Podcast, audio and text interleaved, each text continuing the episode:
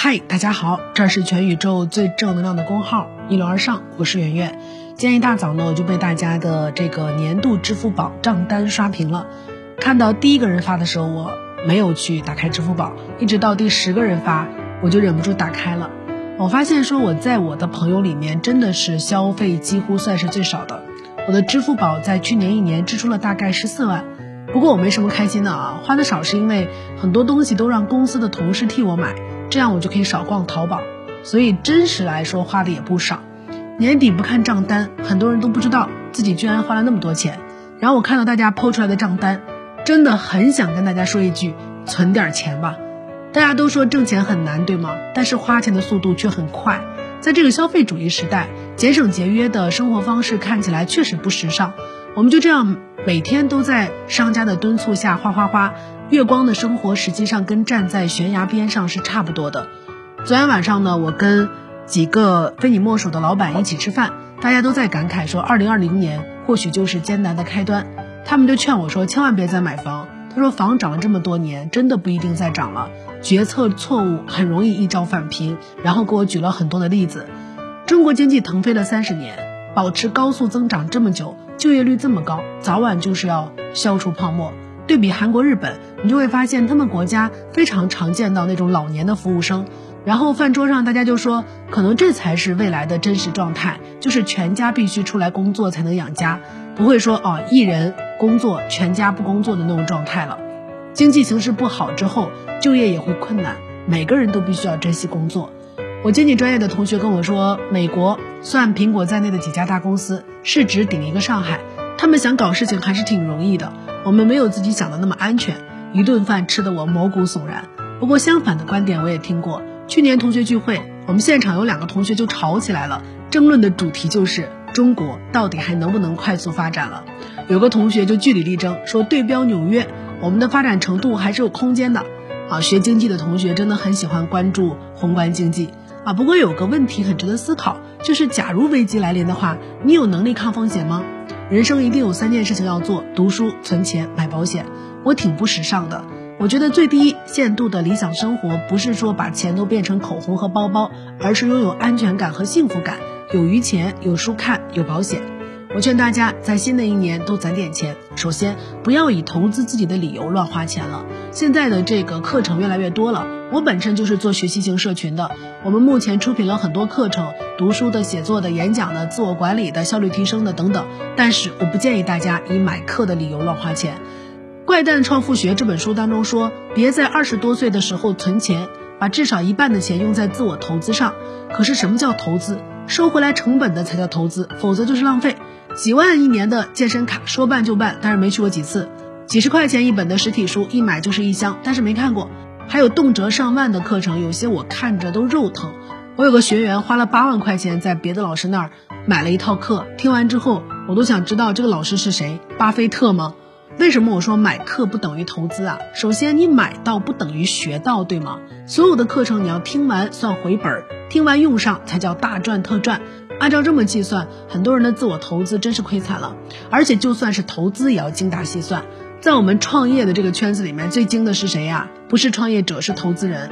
他们最爱斤斤计较，他们恨不得白占你公司的股份，天天跟你算，各种跟你谈，给资源，给背书，就是不想出钱啊。所以你说你买课啊，你说你要做自我投资啊，你怎么就不精打细算了呢？八万块钱买个课。我问他说：“你觉得这个课程最值的地方在哪里？”他说：“就感觉有用吧。”确实，投资自己是对的。你的大脑里的东西是别人抢不走的。你的伴侣可能被人抢走，你的钱可能被人骗走，但你的知识跟智慧谁都夺不走。可是投资也要算好了再投啊，千万不要随便投。当然，不是什么学习都是需要投资的。巴菲特跟查理芒格他们有很多领域是绝对不投的，投自己也一样，投一些最重要的。读书读好书，投一些这个想学习一些技巧，就学一个对工作影响最大的，对吧？这些技巧是你最紧要需要投资的，不要乱投。所以新的一年，据我所知，我的同行已经开始准备做营销，然后跟大家去收钱了啊！大家一定要守好钱包，注意好，千万不要拿投资自己的理由乱投钱啊！其次呢，在跟那些非你莫属的老板吃饭的过程当中。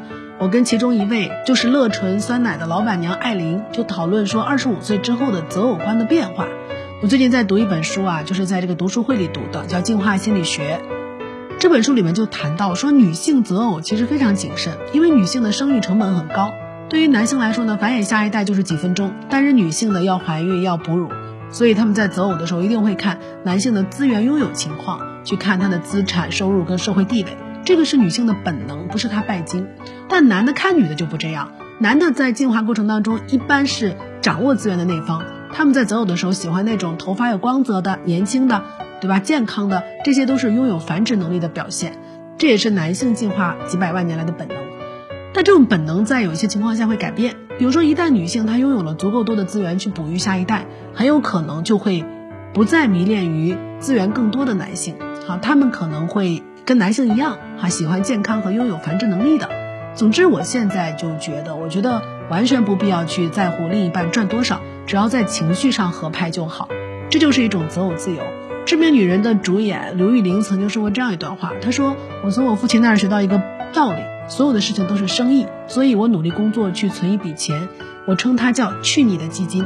如果拥有这笔钱，当你生活当中有不顺心的事情发生的时候，有人强迫你或辞退你的时候，你就可以跟他说 F 开头那个词啊，就去你的。好好存钱，当然不只是为了说去你的。”我们会面临很多的生存危机，就算是经济危机不来临的话，对吧？父母日渐老了，我们将来有没有钱去给他们一个幸福的晚年呢？毛姆在《刀锋》当中写说，钱能够给人带来世上最宝贵的东西，叫不求人。在未来几十年，我们真的也有可能去面临日韩他们这些国家的现状，薪资不是大家以为的年年上涨，工作真的不是年年好找，房子也不是总好卖的。我们这一代人呢，幸运的是生在红旗下，长在春风里，跟上了祖国发展最快速的三十年。不好的地方是，对于经济衰退完全没有概念。最后想跟大家说，存钱跟赚钱真的不对立啊！小时候我爸劝我节省，我就回复他，我说勤俭持家不如能赚会花，但会花不是瞎花，也不是多花，会花是在赚钱后面，不是在赚钱前面。啊，我们要先赚才能花，借钱必生钱，定期要存钱。做公司的时候呢，我就经常提醒自己说，保持好的现金流，缺钱容易导致破产，对吧？不存钱肯定完，而且存钱没大家想的那么难。三百六十五天，每天存一到三百六十五当中的其中的一个数字，不用按顺序啊。比如说你今天可以存一块，明天就可以存三百六十五，你只要保证每天都存，而且每天存的跟前一天的数字不一样就可以。然后呢，等到一年下来，你就可以存上六万多块钱，六万六千七百九十五。哎，你看这笔钱还是不小的。很多人到了三十岁呢，没有存钱习惯，一点都不存。但从今天开始啊，二零二零年不知道是不是危机的开端，但我们都应该为了家人跟自己存点钱。英国作家王尔德曾经说过这样一句话：年轻的时候，我以为钱就是一切，到了老了才知道确实是如此。不见得钱是一切，但真的存点钱很重要啦。晚安。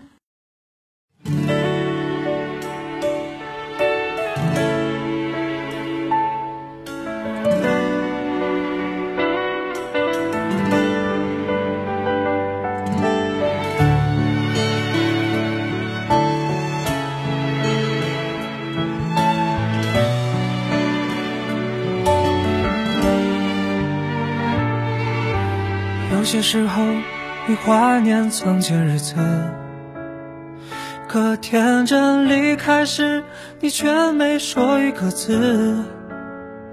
你只是挥一挥手，想扔掉废纸，说是人生必经的事。酒喝到七分，却又感觉怅然若失。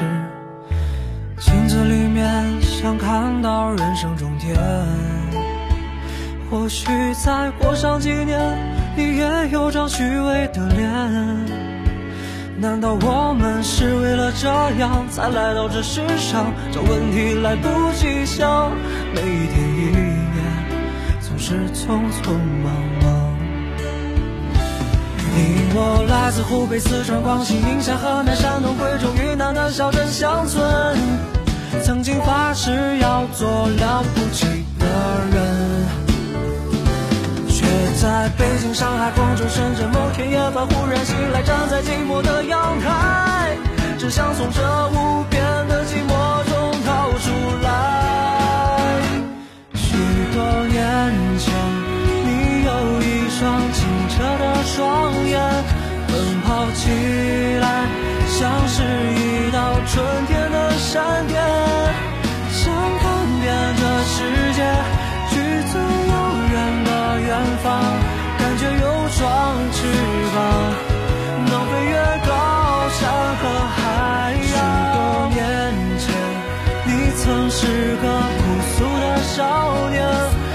上一个人就不怕付出自己一生，相信爱会永恒，相信每个陌生人，相信你会成为最想成为的人。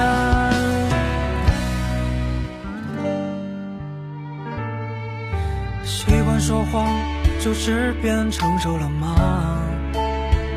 有一套房子之后，才能去爱别人吗？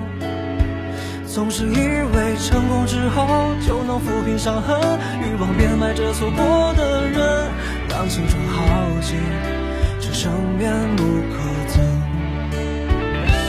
你我来自湖北、四川、广西、宁夏、河南、山东、贵州、云南的小镇乡村，曾经发誓要做了不起的人。哦，却在北京、上海、广州、深圳某天夜半忽然醒来，像被命运叫醒了。他说你不能就这样过完一生。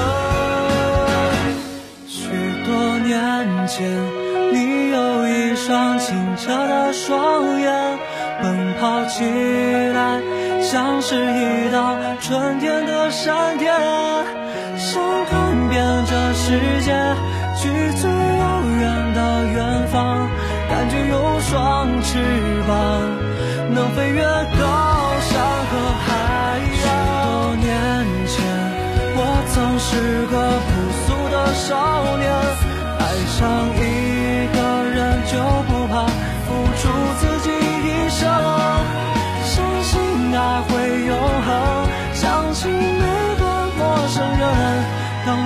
世界初相见，